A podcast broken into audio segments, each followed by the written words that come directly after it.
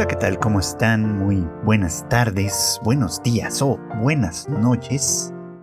Sea cual sea el caso, sean ustedes siempre bienvenidos a una emisión más de Anime al Diván, este podcast de Tadaima el que su servidor Chicken aquí platica con ustedes lo que estamos viendo esta temporada, qué cosas interesantes hay y qué temas nos da para hacer alguna breve discusión o conversación que pueda ser interesante. Y bueno, todavía tengo muchos pendientes. He querido ver eh, el inicio de varias series y por una o por otra razón no se ha podido. Pero de todos modos tenemos tema porque, eh, contrario a lo que yo esperaba, la verdad es que eh, la temporada está teniendo sus cosas buenas, sus cosas interesantes.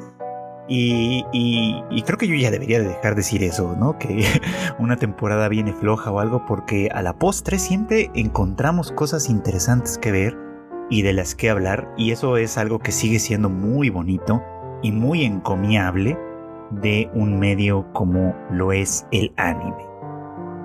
Y pues este invierno no es la excepción en cuanto a que tenemos también, aparte de buenas historias, tenemos buenas historias románticas.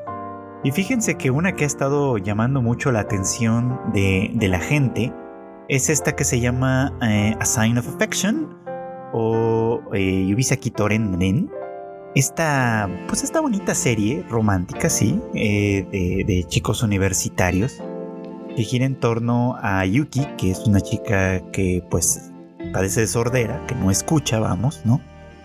Y que eh, pues está empezando a entrar en contacto con un chico que llama su atención, eh, a quien conocemos como Itsuomi, y que bueno, pues este personaje es un tipo muy peculiar, desde el comienzo me llamó mucho la atención su manera de, actuar como, como que eh, muy poco mm, como prudente en cuanto al, contacto y la cercanía, es decir, como muy rápidamente eh, le pone la mano encima a esta chica, muy rápidamente se le acerca, muy rápidamente, como que muchas cosas pasan bastante rápido en ese sentido, ¿no? Lo cual eh, extraña un poquito dado que, no, es que no es que en la realidad sea necesariamente así, pero sí que, eh, eh, eh, por lo menos en este tipo de historias románticas, la norma suele ser que los acercamientos son un tanto tímidos, que para empezar a, vamos, ya simplemente para tocarse de cualquier manera, no es algo que se dé luego, luego a la primera. Bueno, eso creo que sí es algo más común en, en, Japón, pero no es algo que se dé a la primera, digamos, ¿no? Sino que es algo que sucede, pues, como resultado de la, de la cercanía, del tiempo compartido y demás, y en este caso no sucede. Y bueno, más todavía considerando que pues, se trata de un personaje que no solo habla japonés, sino que habla varios idiomas, según se nos platica, que constantemente viaja al extranjero y que pues eh, es un tipo bastante expansivo, que pareciera como que tiene, eh, como que pertenece a un mundo muy, muy, muy amplio, muy grande, ¿no? Y esto, e, este, este concepto, esta idea es muy interesante, dada que eh, pues nuestra protagonista, Yuki, que como ya mencioné padece de sordera, eh, pues, pues casi casi de manera natural, entre comillas, podríamos esperar que el mundo de ella al contrario sea uno ciertamente algo reducido. Y esto nos pone a pensar, creo yo, en algunas condiciones, digamos, que tienen que ver con cualquier tipo de discapacidad. En el caso de Yuki eh, es una discapacidad auditiva, vamos, pero que este efectivamente pues ya a pesar de a pesar de, no ser incapacitante en, un sentido muy muy completo digamos como de la de, esa palabra sí notamos por ejemplo esto no que, algunas cosas les difíciles les algunas les es, les es casi imposible de lo que sería la vida cotidiana común y corriente para cualquiera y por lo demás, y por eso, pues es que se vuelve como muy, muy relevante este asunto, ¿no? Como de alguna manera se contrastan estos dos personajes así, ¿no? Una que viene de un mundo relativamente pequeño, relativamente constreñido, y otro que aparentemente vive en un mundo amplísimo, ¿no? Y, bueno, pues deja por ahí un argumento inicial, la verdad es que bastante interesante. Y en realidad podría decirse que estas cosas, mm, este tipo de cuestiones, no son del todo ignoradas por el anime, ¿no? Hace varios años, tal vez algunos de ustedes lo recordarán, tuvimos la oportunidad de ver en cines de, pues de México, y no recuerdo si también de otros países de Latinoamérica, la película de A Silent Voice con Okatachi, que por cierto que también publicaron el manga en español acá en, acá en México, si mal no estoy, y que tocaba un poco como el mismo tema desde cierto punto de vista, ¿no? Eh, recordarán ustedes que en aquella película eh, la protagonista eh, Shoko Nishimiya se llamaba así, pues padecía de, sordera también. Y, y, la cuestión ahí, el, el quid, digamos, de aquella historia, era que ella pues quería de alguna manera formar parte de, de, los demás, ser considerada como una más del grupo, por así decirlo, y esta diferencia, digamos, que existía entre ella y, pues todos los demás, de alguna manera se colocó en el centro de una situación de, pues, de acoso escolar, donde nuestro otro protagonista, Shoya, resulta ser como pues el cabecilla, digamos, de este, pues, de este acoso y luego pues él mismo resulta, eh, resulta víctima, digamos, como de sus propias acciones, cuando eh, pues, pues digamos como que el, clima social cambia, eh, todo el mundo de alguna manera le echa a él completamente la culpa de lo que había estado sucediendo con, con Shoko y pues él se convierte pues en un paria durante mucho tiempo, ¿no? Y ya de ahí pues obviamente la historia se, se desarrolla en otros derroteros que también son bastante, pues bastante interesantes, ¿no? Y traigo esta comparación obviamente porque creo que ambas historias eh, que tocan precisamente el tema de, la discapacidad y específicamente el tema de la sordera, eh, presentan muy bien esta cuestión de, de, lo que sería, entre comillas, lo normal y lo que pues saldría, digamos, un poco como de eso y nos deja mucho que pensar quizá y que, y que racionalizar de, estas cuestiones, ¿no? Porque, pues digamos como que volviendo un poquito como este concepto de la normalidad, que muchas veces eh, eh, malentendemos, se malentiende, ¿no? Cuando pensamos en normalidad, en realidad no estamos pensando en uniformidad, que es lo que casi todo el mundo entiende, ¿no? dicen lo normal pues es tal cosa, ¿no? Y, y, por, y, como es lo normal, en realidad todos tendríamos que apegarnos a cierta, a cierta cuestión, ¿no? Eh, obviamente esto no aplica cuando la cuestión no es algo que uno decida, ¿no? Como una discapacidad física y demás. Pero incluso en esas circunstancias, o sea, en la cuestión de la normalidad se vuelve un asunto sumamente pesado, ¿no?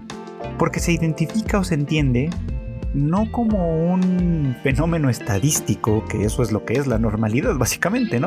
Es decir, que la gran mayoría entramos dentro de una eh, dentro de un grupo mm, grande en donde ciertas características o ciertas condiciones que obviamente entre más cortes le hagamos menos se sostiene pues más eh, pues nos hace aparentemente todos uniformes por así decirlo no y que quienes se salen de esa norma pues por X o por Y circunstancia pues se pueden considerar un poco como especiales, básicamente, ¿no?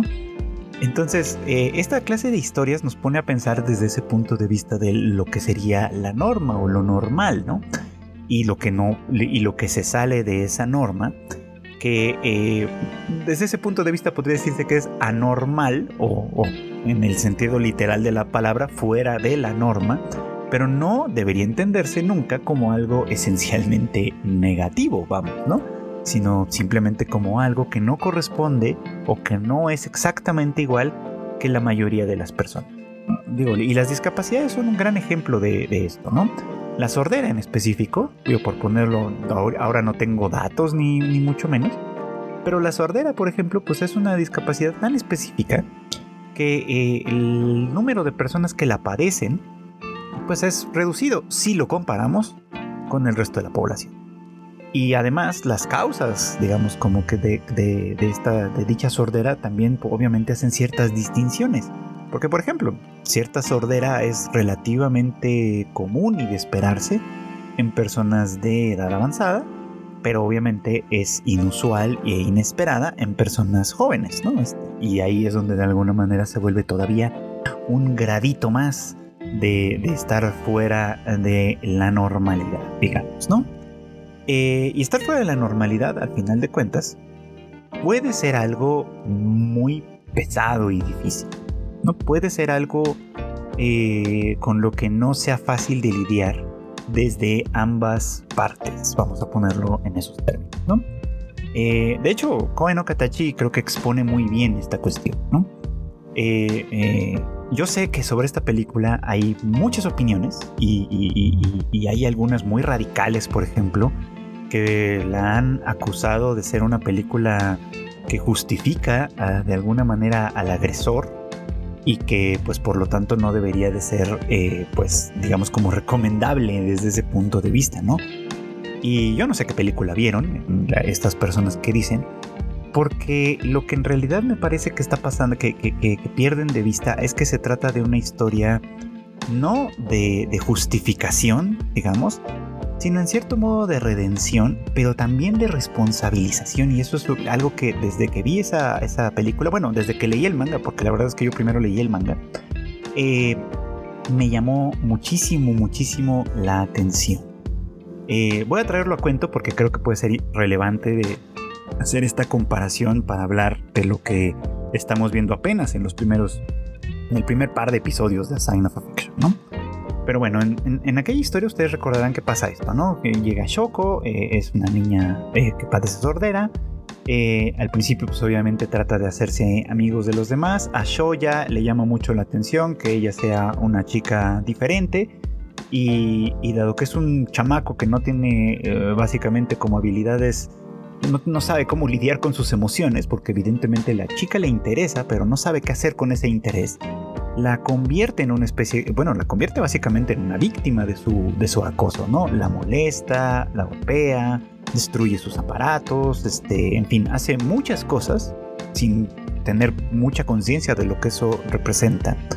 Eh, y hasta que pues las cosas a final de cuentas se salen por completo de control y, él termina siendo señalado como el principal responsable, todos sus amigos de alguna forma le dan la espalda y se convierte pues en una persona que queda fuera, digamos, como de eso, ¿no? Eh, la cuestión es que para ella, para Shoko, la experiencia fue muy dura, muy difícil, eh, porque pues a final de cuentas ella estaba peleando o buscando un lugar dentro de este grupo normal, vamos a decirlo así, ¿no? O sea, ella quería ser uno más de ellos y, funcionar de esa, de esa manera con ellos, ser amiga de todos, por así decirlo, un, deseo que es bastante, pues bastante, este, pues bastante bonito, vamos a ponerlo así, ¿no? Él no puede funcionar con ello, es un niño y un niño bastante malcriado en este punto, este, que vemos que en realidad viene de una circunstancia familiar un poquito compleja. No es violenta ni mucho menos, pero, pero es una casa donde pues donde hay mucho ruido, donde hay mucha gente, donde hay muchas cosas a las que prestarle atención y pues él claramente pues él, no, no, funciona como, pues como debería en un momento dado, ¿no? Muy amorosamente la madre obviamente se hace cargo de, los problemas que ocasiona el chico, ¿no? Eh, no lo no lo castiga como tal, no lo regaña como tal, pero pues claramente él se da cuenta de lo de todo el mal que ocasiona, de pues, todo el dinero que costó la reparación de los daños que ocasionó, de toda la vergüenza, vamos, que su mamá tuvo que pasar por él, etcétera. Y, y, la historia que ella nos cuenta que él se siente pues, muy culpable durante muchos años trabaja muy duramente para reunir el dinero que costó en su momento su, serie de pues, su, serie de travesuras vamos a ponerlo así y, eventualmente pues opta o decide pues por, por el suicidio no que al final de cuentas no se concreta no porque antes de, suicidarse como tal antes de todo quiere ofrecer una disculpa personal a Choco no con quien ha perdido el contacto desde hacía algún tiempo, ¿no? Y aquí hay una cosa como muy interesante. Para eso, él eh, ha aprendido el, lenguaje de señas, ¿no? O sea, para poder hacer esto, para poder ir a ofrecer estas disculpas, él aprende el lenguaje de señas, es decir, desarrolla la manera en la que pueda comunicarse efectivamente con esta persona y y, reparar así el daño. Entonces de ahí me parece que es un personaje muy lindo, muy importante, muy interesante, pues, ¿no? Y bueno, todo lo que se desarrolla después, que es que ellos, eh, en vez de que él se suicide ni nada de esas cosas pasan, terminan haciéndose amigos, eh, de alguna manera, este, eh, eso ella le pide a él que, que, le permita o que le ayude a entrar en contacto con los demás chicos que formaron parte de ese grupo. Entonces, pues él de alguna manera, con esta misma actividad, con este mismo interés de, reparar el daño, eh, van a buscar a los demás, a los demás chicos. Algunos saben perfectamente dónde están porque siguen siendo sus compañeros, pero pues la relación con ellos también está obviamente enrarecida por toda esa circunstancia que quedó desde la primaria, ¿no? Y al final de cuentas obliga este reencuentro de Shoko con todos ellos, obliga a los demás a, ir reconociendo sus partes. Y hay un personaje bien importante, bien interesante, que, tiene muy mala fama de esta película, pero que a mí me parece de lo más relevante. Que, ay, ahorita no me acuerdo cómo se llama, pero es esta otra niña. Eh, ustedes seguramente la recordarán, pelo negro, liso, medio largo, que eh, cuando era niña daba la impresión de que tenía una especie de crush con Shoya que también obviamente pues es de las, de las que le da la espalda en su momento y parece que tiene cierta culpa al respecto porque pues obviamente ella tenía algún tipo de sentimiento por él y que ahora que los ve juntos a estos dos, a Shoko y a Shoya, eh, pues actúa ella de manera muy muy cínica, ¿no? Como burlándose de, este intento de ambos por reconstruir algo que, que, a su juicio pues nunca debió de haber sido, ¿no? Porque ella nunca debió formar parte de este grupo. Ella representa este tipo de personaje, ¿no?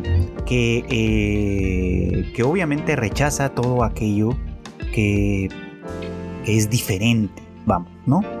Y obviamente ella actuaba en buena medida por celos, ¿no? Porque ella creo que correctamente interpretaba que la atención que Shoya le prestaba a esta niña en ese momento, aunque era una atención actuada desde un punto de vista negativo o desde el punto de vista de la violencia, en realidad era una especie como de interés mal encausado, básicamente, ¿no? mal entendido por el propio Shoya.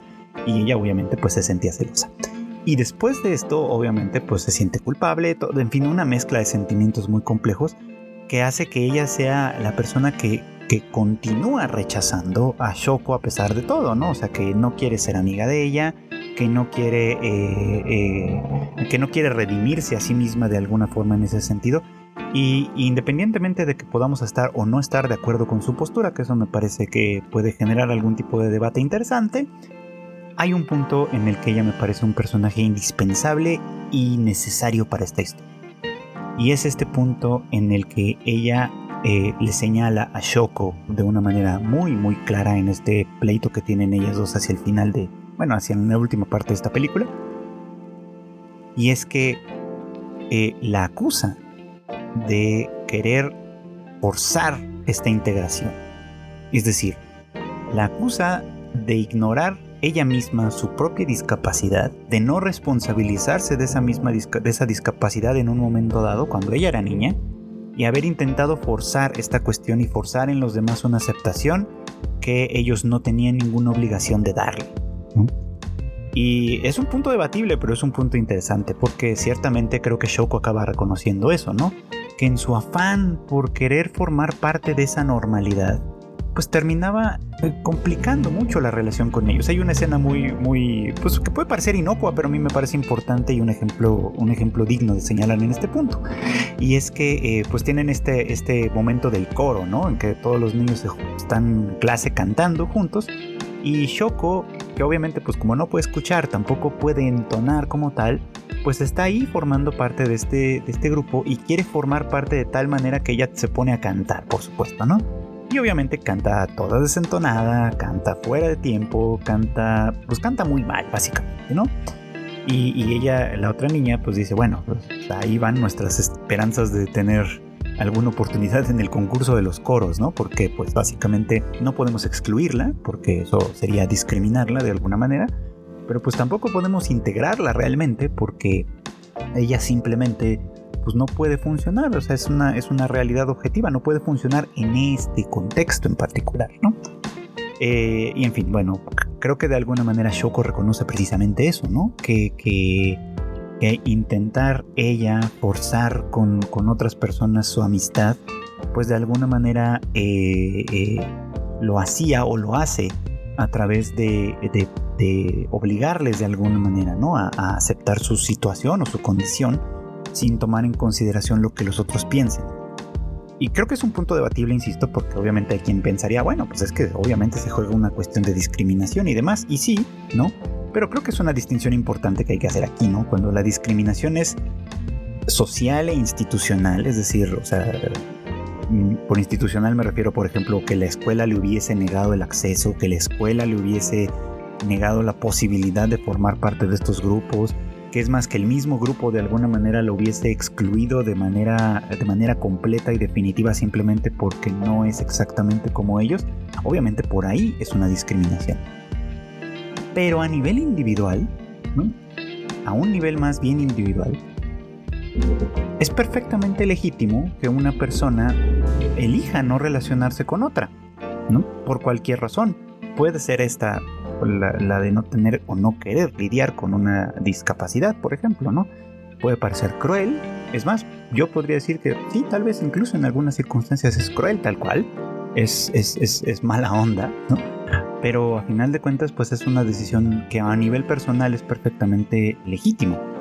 Y a nivel personal, pues obviamente implica muchas cosas, ¿no? O sea, quiero decir, yo como, como individuo puedo negarle mi amistad o, no querer tener una amistad con la persona que yo quiera, o que yo no quiera en este caso, por ejemplo, ¿no? Pero si yo fuera un representante de una institución o lo que sea, pues obviamente ahí no puedo poner mis, mis propias condiciones, mis propias decisiones eh, eh, personales en juego, ¿no? Ahí tengo que representar a la, a la, institución, a la organización, al grupo o lo que sea. Y ahí, por ejemplo, pues sí no puedo actuar con, con, con base en esto, ¿no? Con base en estas, en estas ideas personales. Esa es una distinción que me parece importante y qué es lo que este personaje representa.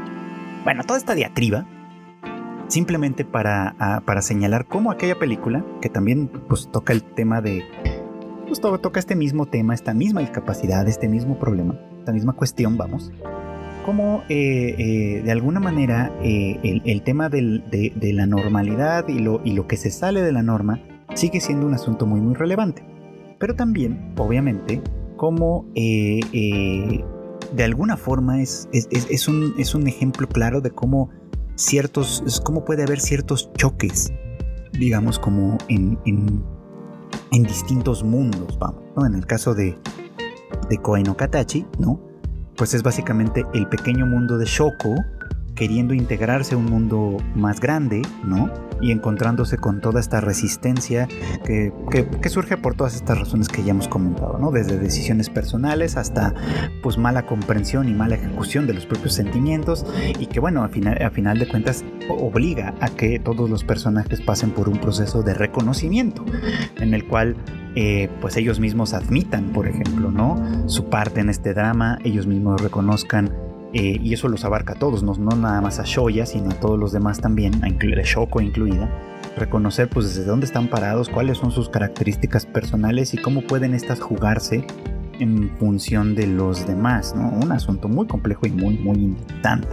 Eh, si no han visto esta película y ya se las conté prácticamente todas, de todos modos véanla, de todos modos denle una oportunidad porque me parece que es, es, una historia muy relevante en este sentido y que sirve como buena introducción a, por lo menos a este otro tema, al de A Sign of Affection o Yubisaki Toren que, eh, que, que, que, toca el tema desde otro lugar, claramente, ¿no?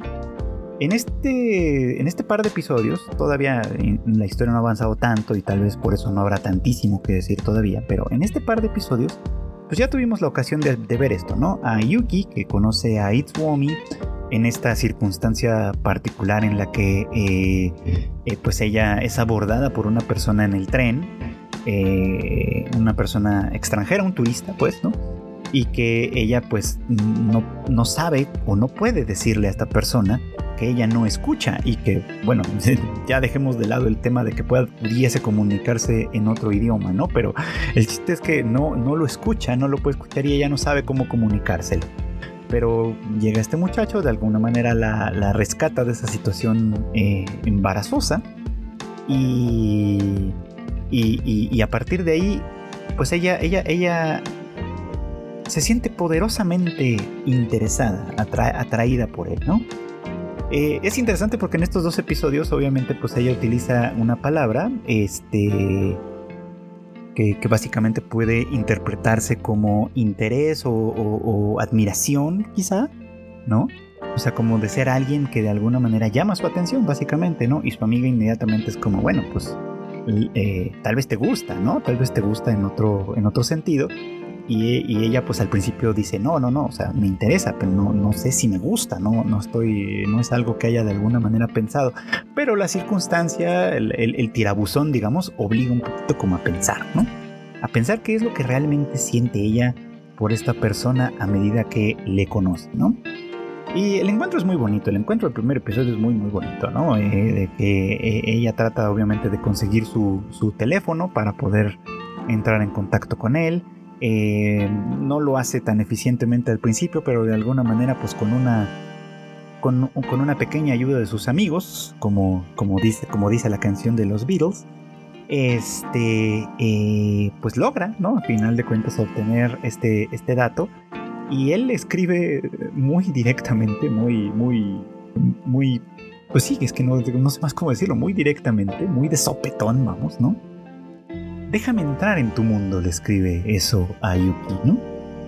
Y, ella, pues obviamente se queda como impactada por, una línea como esa, que es, sumamente, eh, yo pensaría que esta es hasta un poco cursi, por supuesto, pero aquí funciona perfecto, ¿no?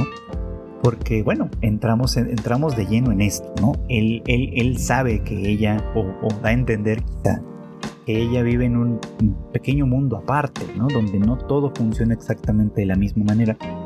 Y, y, él, que es un especialista, vamos a ponerlo así, en lenguajes, pues, pues no solo habla japonés, decíamos, sino al menos otro, otro par de idiomas más y, por lo que se contaba estaba aprendiendo algún, algún, algún lenguaje adicional. Bueno, pues comienza obviamente pues a interesarse por el lenguaje de señas, ¿no? La manera en la que ella puede comunicarse con el mundo, eh, y ese es uno de los temas fundamentales acá, la cuestión de la comunicación, ¿no? Es una de esas palabras, comunicación, que, que obviamente están en boca de todos, y que por la misma razón resultan difíciles de definir, de, de precisamente, ¿no? Describir precisamente.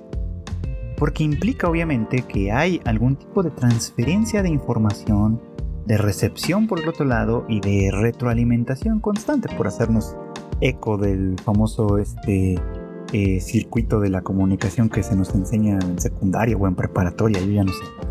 Este, pero que, así descrito de manera esquemática y simple pareciera que es la cosa más, pues, pues, más sencilla y cotidiana del mundo y en cierto modo lo es. Pero cuando nos adentramos un poquito más en sus vicisitudes, lo que nos vamos encontrando obviamente es que comunicar no es algo realmente tan sencillo, ¿no? Porque comunicar como proceso insisto, esquemáticamente es muy simple de entender. Pero como realidad material es bastante más complicado, ¿no? Y tenemos aquí la cuestión de los idiomas, por ejemplo, ¿no? Que ya hace una, diferencia importante, ¿no? Eh, y es otra de estas cuestiones que entran dentro del terreno de la normalidad y la anormalidad, ¿no? Eh, decía, por ejemplo, en algún articulillo Jorge Ibargüengoitia decía que los mexicanos, generalizando desde luego, este, pensaban que cualquier persona que no pudiera hablar fluidamente español tenía algún tipo de retraso mental. este, él lo decía así, ¿eh? no, no, creen que, le estoy poniendo yo palabras este, adicionales, ¿no? Y esto era, o sea, bueno, esto lo decía cuento para, dar a entender que, que la sociedad mexicana, por lo menos así como la percibía él desde un punto de vista un tanto generalizada, pues es una que, de alguna manera aprecia mucho lo que podríamos pensar un poco como la normalidad, vamos, ¿no? La normalidad de hablar español, la normalidad de conocer ciertas, de, ciertas cosas, de comer, eh, de comer la comida con picante, en fin, de un montón de, de características idiosincráticas, digamos, que comparte una buena cantidad de personas y que quien no las comparte, pues obviamente comienza a ser visto como un bicho extraño, por supuesto, ¿no? Pero es interesante que empieza sobre el idioma, ¿no? Sobre el idioma español y cómo no poder hablarlo de manera fluida y natural, como de manera nativa prácticamente, es signo inequívoco de que algo está mal, por supuesto, ¿no? es una exageración, insisto, pero eh, ilustra muy bien esta idea, ¿no? Cómo de alguna manera el lenguaje, que es algo cotidiano y, y podríamos decir que normal, es nuestro primer canal, el primer canal a partir del cual podemos entrar en comunicación. Este podcast es un ejemplo de esto, ¿no? Yo hablo y, voy tratando de articular mis ideas, ¿no? Y de alguna manera ustedes reciben. Y cuando ustedes, que me hacen el favor de escucharme, eh, reciben las ideas, seguramente tendrán algunas reacciones que, que, que, podrían servir de comunicación si estuviéramos frente a frente, claramente, ¿no? Eh, probablemente eh, harán gestos de aprobación, como asintiendo y diciendo estoy completamente de acuerdo con lo que dices, o harán gestos de, eh, extrañeza, como no, estoy entendiendo este punto, o harán gestos de desaprobación, como yo no, yo no pienso de, ninguna manera, pienso exacta, pienso como tú lo haces, ¿no? Es más, yo creo que estás completamente equivocado y estás diciendo cosas absolutamente absurdas, vamos a ver, ¿no? Pero esto, puede, esto es posible porque las palabras que yo uso son comprensibles para quien me escucha, básicamente, ¿no? Eh, y, que, y, que, puede interpretar el, discurso de una manera más o menos correcta. Y digo más o menos correcta porque obviamente pues también, eh, y lo hemos visto muchísimas veces tanto en, en, este tipo de ejercicios como podcast, como por escrito o lo que ustedes quieran, hemos visto una enorme cantidad de veces que de todas maneras pueden surgir malos entendidos, ¿no? Que las intenciones no se transmitan correctamente, que, que las eh, sutilezas de alguna manera del discurso y demás tampoco puedan ser transmitidas adecuadamente. Por cierto que anoche me hicieron pensar un poquito en ello porque tuve una eh, una, breve plática con un grupo de estudiantes en la Universidad de Chiba, allá en Japón, una plática en línea, por supuesto, en la que me hicieron algunas preguntas sobre mi, trabajo como traductor y demás, y cómo de alguna manera eh, tomamos ciertas decisiones, ¿no? En cuanto a eh, si cambiar algún, algún chiste o algún nombre, si adecuar de alguna manera el discurso, etcétera, o qué tan fiel tenemos, qué tan fieles tenemos que ser en cuanto a la traducción y demás, por supuesto, y me hizo pensar mucho en, este, en esta cuestión de la, de la comunicación, claro, ¿no? De cómo tratar de hacer llegar un mensaje, una intención, un sentimiento y demás a través de las palabras, pues es un reto ya en sí mismo, ¿no? Y que, y que eso lo vuelve muy, lo, lo vuelve ya muy complicado, incluso en una condición, entre comillas, normal, en la que todos compartimos el mismo idioma, por ejemplo, todos hablamos el mismo español, y aunque nuestro, nuestra capacidad, digamos, como de vocabulario o, de estructuración gramatical o lo que ustedes quieran pueda, pueda tener algunas variaciones, en términos generales nos entendemos. Y eso me parece que es como interesante y que a pesar de todo, ¿no? Eh, haya lugar para los malos entendidos, haya lugar para, las, para los conflictos y haya lugar para que simplemente, por ejemplo, la comunicación no se dé a pesar de estar hablando el mismo idioma.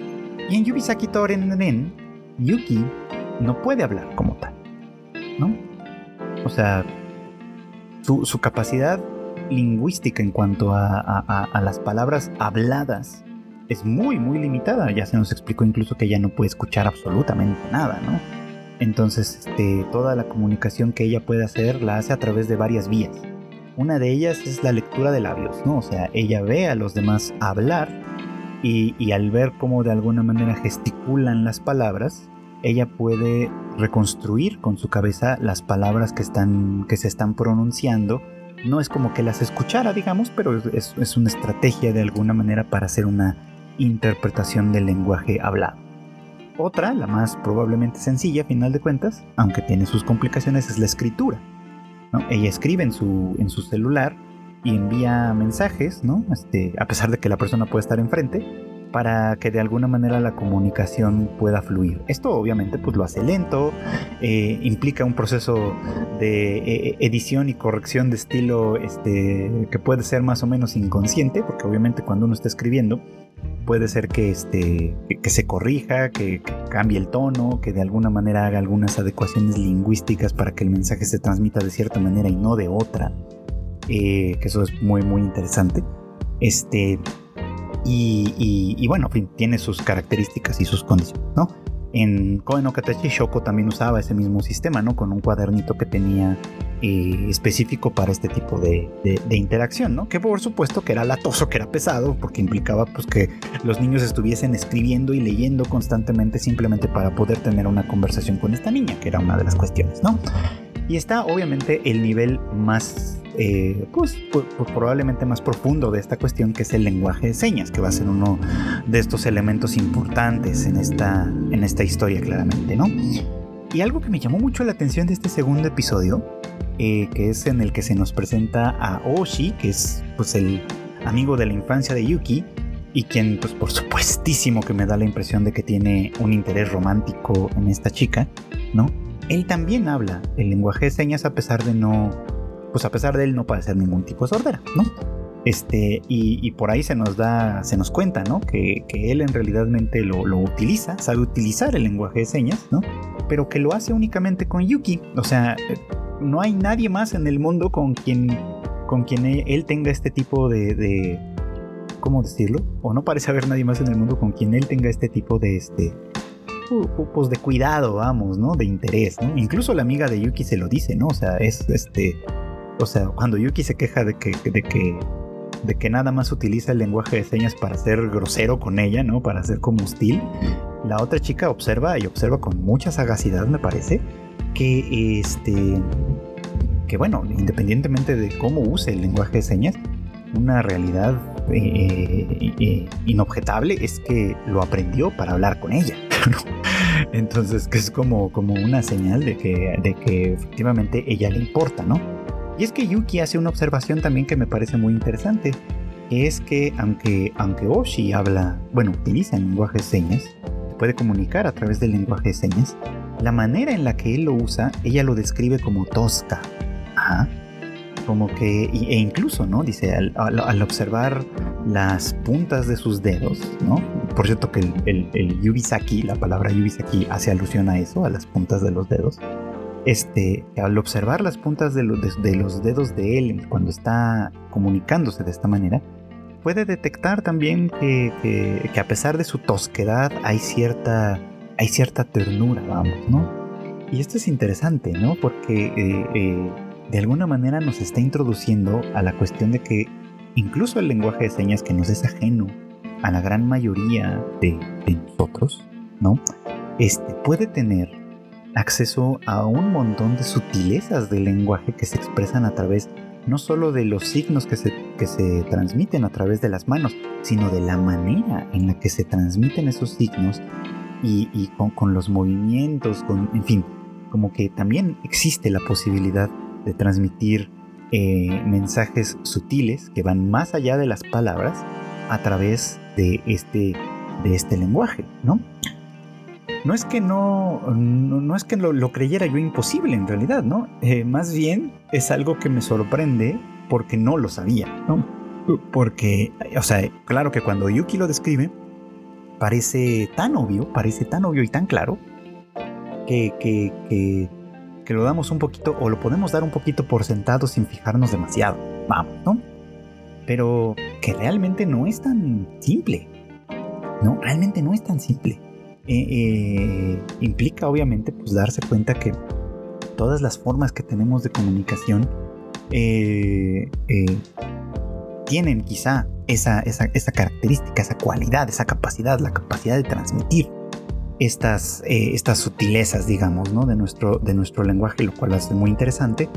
Y que, y que a pesar de todo también puede haber malos entendidos, ¿no? Porque para nosotros, como espectadores, pues de pronto parece obvio, ¿no? Que Oshi tiene algún tipo de sentimiento por Yuki, que probablemente nunca le ha confesado, probablemente nunca, no sé, ¿no? Alguna cosa le ha detenido, quién sabe, ¿no? Pero, este, pero para Yuki parece algo completamente eh, pues desconocido. Vamos, ¿no? Algo que, de alguna manera ella no, no esperaría quizá, ¿no? O parece que no lo... Parece al menos de momento que ella no ni siquiera se ha ni siquiera considerado aquello como una, como una posibilidad. En parte esto tiene que ver con que ella desde luego pues es todavía muy nueva en esta cuestión del amor, ¿no? O sea, es recién en el segundo episodio que de alguna manera eh, admite, admite primero para sí misma que Itsuomi, más que interesarle o más que admirarle, pues le gusta de alguna, de alguna forma que va más allá de esto, ¿no? Y pues es a partir de ahí que, obviamente las cosas se van a mover. Y por eso es que probablemente ella, eh, eh, ella tampoco puede interpretar correctamente estas, estas señales sutiles que a lo mejor el otro envía inconscientemente, no dando cuenta de que, de que está muy muy interesado en esta, pues en esta, en esta chica, vamos, ¿no?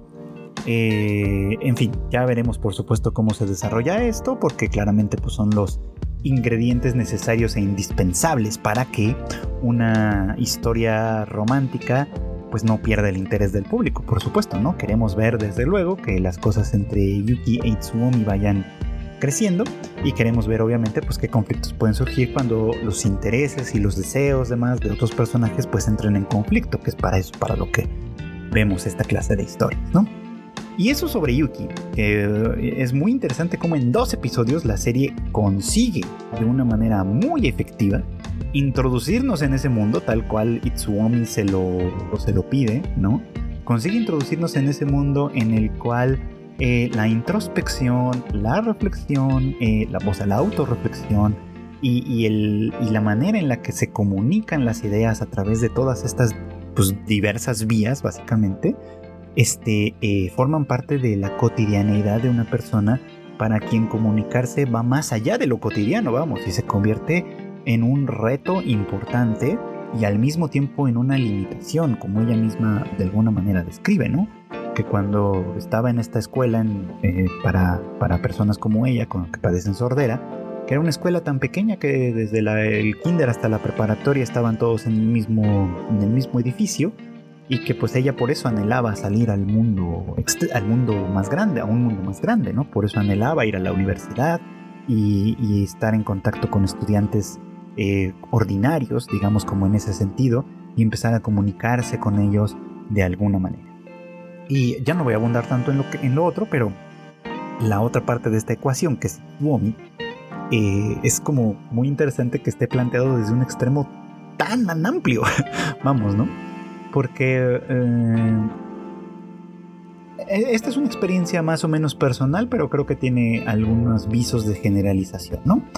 Eh, la, gente en Japón suele no, no suele estar como muy eh, encerrada, digamos, como en este contexto en particular, ¿no? Tal vez eso nos pasa a, muchos, a muchos en todas partes, ¿no? Tal vez en realidad la mayoría de la gente del mundo es exactamente así, ¿no? O sea, vive, vive fijándose en lo que tiene más cerca y no piensa demasiado en lo que sucede o cómo son las cosas en un mundo exterior, digamos, ¿no? Llámense países o lo que sea, ¿no? Este, o sea, puede ser que eso sea como una norma y no nada más algo específico de los japoneses, ¿no? Pero para nosotros puede ser interesante percibirlo así porque como fans del anime tenemos una conciencia muy clara de que estamos viendo un contenido que eh, estamos consumiendo, pues un contenido que es extranjero, que nos presenta, nos muestra una cultura y una sociedad este, la representa de distintas maneras, a veces de manera fantasiosa, a veces de manera más o menos realista, a veces de, en fin, hace este tipo como de representación literaria, narrativa, digamos, en, en ese terreno, y nosotros como espectadores somos completamente conscientes de que estamos percibiendo algo que nos es ajeno, que nos es extraño, que no pertenece a nuestra cotidianeidad, vamos, ¿no? Pero para ellos, por ejemplo, ¿no? pensando en un japonés ordinario que desde luego no piensa en el extranjero muy a menudo, no, no, se imagina mucho cómo es la vida fuera del país, pues obviamente este, está acostumbrado a la manera en la que funcionan las cosas dentro de su sociedad y dentro de su cultura, ¿no? Entonces una persona como Itsuomi es también una persona peculiar, porque es alguien que de alguna manera se ha empeñado en, ampliar su mundo, en, que su, percepción del mundo sea mucho mayor, no solo a través de viajar, porque bueno, viajar por sí solo no, no, no significa absolutamente nada, ¿no? Antes se solía decir que los viajes ilustraban, pero pues yo creo que en la medida en la que la globalización ha hecho más o menos uniformes un montón de cosas. Creo que los viajeros cada vez, este, que eh, cada vez se ilustran menos porque terminan, porque casi todas las veces que viajan a cualquier parte del mundo lo que van a conocer son centros comerciales y todos esos son muy parecidos entre sí. Este, pero cuando, cuando se trata de esto de ampliar el mundo, lo que quiero decir es como va de verdad a conocer a la gente, va de verdad a intentar hablar con su lengua, va de verdad a intentar este, entrar en contacto con, con la manera de vivir, aparentemente, de estas otras personas y por eso es que él eh, eh, es un personaje peculiar en sí mismo, ¿no? Porque viene de un mundo tan amplio, o más bien se integra a un mundo tan amplio, ¿no? Que, que, es muy sorprendente para Yuki, pero yo creo que también para cualquier japonés ordinario que, que, vive muy ensimismado en su contexto, vamos a ponerlo así, este, porque sorprende claramente, ¿no? Que alguien pueda comunicarse con tanta gente diferente, que pueda entrar en contacto con tanta gente diferente, que pueda acostumbrarse a vivir, aunque sea de manera temporal, en circunstancias completamente diferentes, como lo que Itsuomi le platica muy brevemente a Yuki del hotel en el que se está quedando, ¿no? Un hotel pues, barato, ¿no? En, Laos, este, que, que, ella inmediatamente piensa, bueno, pues tan barato que es, pues, pues quién sabe qué clase de, qué, clase de lugar sea, ¿no? Y incluso lo, expresa como con cierto... Eh, con cierta desazón o con cierta preocupación, yo qué sé, ¿no?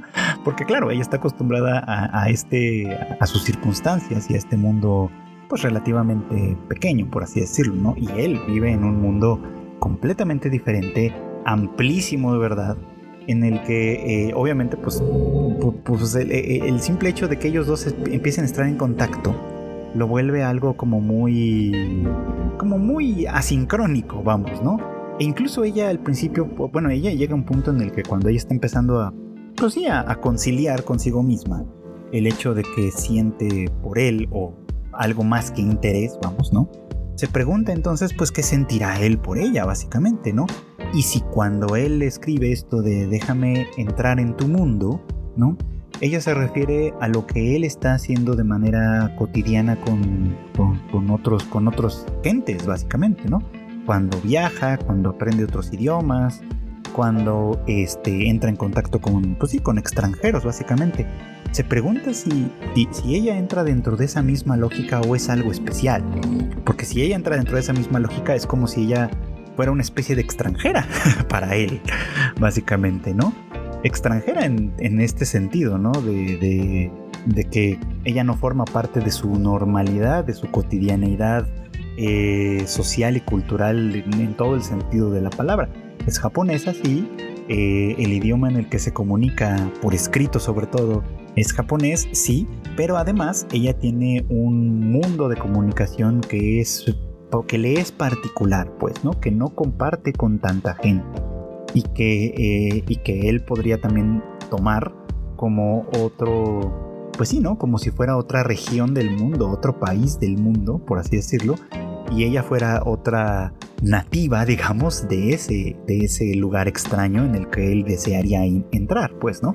Lo cual obviamente a ella le ocasiona un poco como la duda, de veras, o sea, esta, esta frase significa que se interesa por mí de una manera en, particular o de otra manera, ¿no? Se interesa por mí románticamente o se interesa por mí en este sentido de ser ajena, de ser extraña, de ser extranjera, vamos a ponerlo en esos términos, ¿no? Y pues es interesante esto, ¿no? Porque eh, a final de cuentas estamos hablando de normalidad y de diferencia. Y cuando hablamos de eso, pues la diferencia resulta que puede ser amplísima en tantos sentidos, ¿no? O sea, o sea, hay diferencia entre quienes podemos considerarnos dentro de la normalidad, entre comillas, porque obviamente, insisto, ¿no? La normalidad empezada, eh, categorizada de distintas maneras, pues ya de pronto va demostrando que nadie es en realidad tan normal como, como nos gusta pensar en ese sentido. Este, pero bueno, dejando de lado estas, eh, digamos, como esas sutilezas, vamos, estas este, diatribas, eh, desde la normalidad, por ejemplo, si pensamos en la diferencia, hay una infinidad de diferencias y es interesante y notable cómo con algunas podemos conciliarnos bien y con otras no tanto, ¿no? Y, la, y, no es que tengan algo esencialmente negativo, ¿no? Simplemente es que hay diferencias con las cuales es difícil para ciertas personas por, la, por distintas razones entrar en comunidad. Y por eso es que vale la pena pensar de dónde nacen esas dificultades, ¿no? Porque diferencias, insisto, hay muchas. La diferencia que ofrece la discapacidad, ¿no?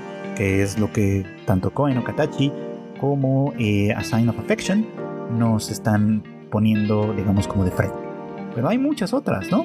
Hay diferencias profesionales, diferencias de clase social, diferencias de eh, regionales, ¿no? Dentro de un mismo país, por ejemplo, pequeñas diferencias de, lenguaje que podemos tener con las distintas personas con las que interactuamos constantemente, pequeñas diferencias en cuanto a que pues pareciera que luego no son tan pequeñas, pero en cuanto a la identidad, este, eh, y, no hablo únicamente de, de la comunidad LGBT y demás, sino incluso diferencias en cuanto a, por ejemplo, nosotros que, que, como yo y como muchos que me escuchan seguramente, pueden identificarse como, como parte de una subcultura, ¿no? Nacida a partir del consumo y el interés en estos medios en particular, ¿no? Diferencias de toda índole, ¿no? Obviamente las diferencias, ya decíamos, regionales, pero que también pueden ser internacionales, ¿no? Diferencias que compartimos con gente que vive en otros países que también hablan español, por ejemplo, pero que hablan el español de una manera un poquito distinta, con algunas palabras o con algunas expresiones o con algunas eh, tonalidades que de alguna manera son, no son extrañas y que de alguna manera ya van ofreciendo diferencias. Por supuesto que diferencias con los extranjeros que, que desde el comienzo parten de, de culturas, idiomas, formas de entender la vida que son completamente ajenas, ¿no? En fin, o sea, si pensamos, entre más pensamos en la diferencia, más vamos encontrando, ¿no? Que la normalidad, por así decirlo, no es más que una ilusión, más que una ilusión que nos contamos todos. Todos los que de alguna manera queremos pensar que formamos parte de esa normalidad. Y pues nada más como una nota adicional, esta noción del sentido común no es más que una racionalización de esto mismo, ¿no? el sentido común realmente no existe. El sentido común es lo que parece obvio para mí y probablemente es son obviedades que comparto con, con, algunas personas que están en mi entorno, pero que entre más nos vayamos distanciando, y no me refiero a distancias largas, ¿no? sino puede ser tan sencilla como la distancia que hay de aquí a la calle de enfrente, más va a empezar a diferir ese sentido común y por lo tanto más cuestiona la existencia misma de la normalidad. Es decir, que cuando hablamos de normalidad, pues hay que pensar normalidad en qué, normalidad en dónde, normalidad en qué aspecto en particular, porque fuera de, de, una categorización muy, muy precisa, en realidad, vuelvo a insistir en este tema, la normalidad no existe. Y bueno, pues esto fue todo por hoy. Gracias como siempre por acompañarnos en el anime al diván. Ya saben ustedes que este podcast sale disponible todos los miércoles en algún momento del día y lo encuentran en un montón de plataformas de audio. Eh, las más populares claramente Spotify, Apple Podcast y demás, pero también pues obviamente en muchas otras para su conveniencia. También, obviamente, eh, no se olviden de que en Tadaima tenemos más contenido para ustedes. Tenemos ahí el Rage Quit, que ya paulatinamente está volviendo a la, a la normalidad. Esperemos que pronto tengamos nuevos episodios. Eh, ya no les digo nada del Shuffle porque qué tal que no regresa, o al menos no pronto. Y por cierto, el Tadaima Live que esta semana sí sale, es decir, si están oyendo este podcast en el miércoles que está emitiéndose, pues el día de mañana ya tenemos de nueva cuenta Tadaima Live en punto de las 9 de la noche a través de nuestros canales en YouTube, en Twitch y en Facebook. Y si me oyeron ya este, este comercial eh, eh, a posteriori, bueno, pues van a encontrarlo seguramente en sus versiones pues ya grabadas básicamente en esos mismos canales y con algo de suerte también en las plataformas de audio. También las noticias más relevantes e importantes del medio las tenemos en tadaima.com.mx para que no se pierdan ningún detalle. Y pues no me queda más que despedirme, eh, recordándoles por supuesto que a mí me encuentran como arroba chicken en todas partes, en prácticamente todas las redes sociales. Síganme por ahí para platicar, para comentar, para que esta comunicación no se quede nada más de aquí para allá, sino que también haya algunas opiniones de regreso y podamos hacer de este un ejercicio más interesante. No queda más que pues de nueva cuenta agradecerles y desearles que pasen buenas tardes, buenas noches o buenos días.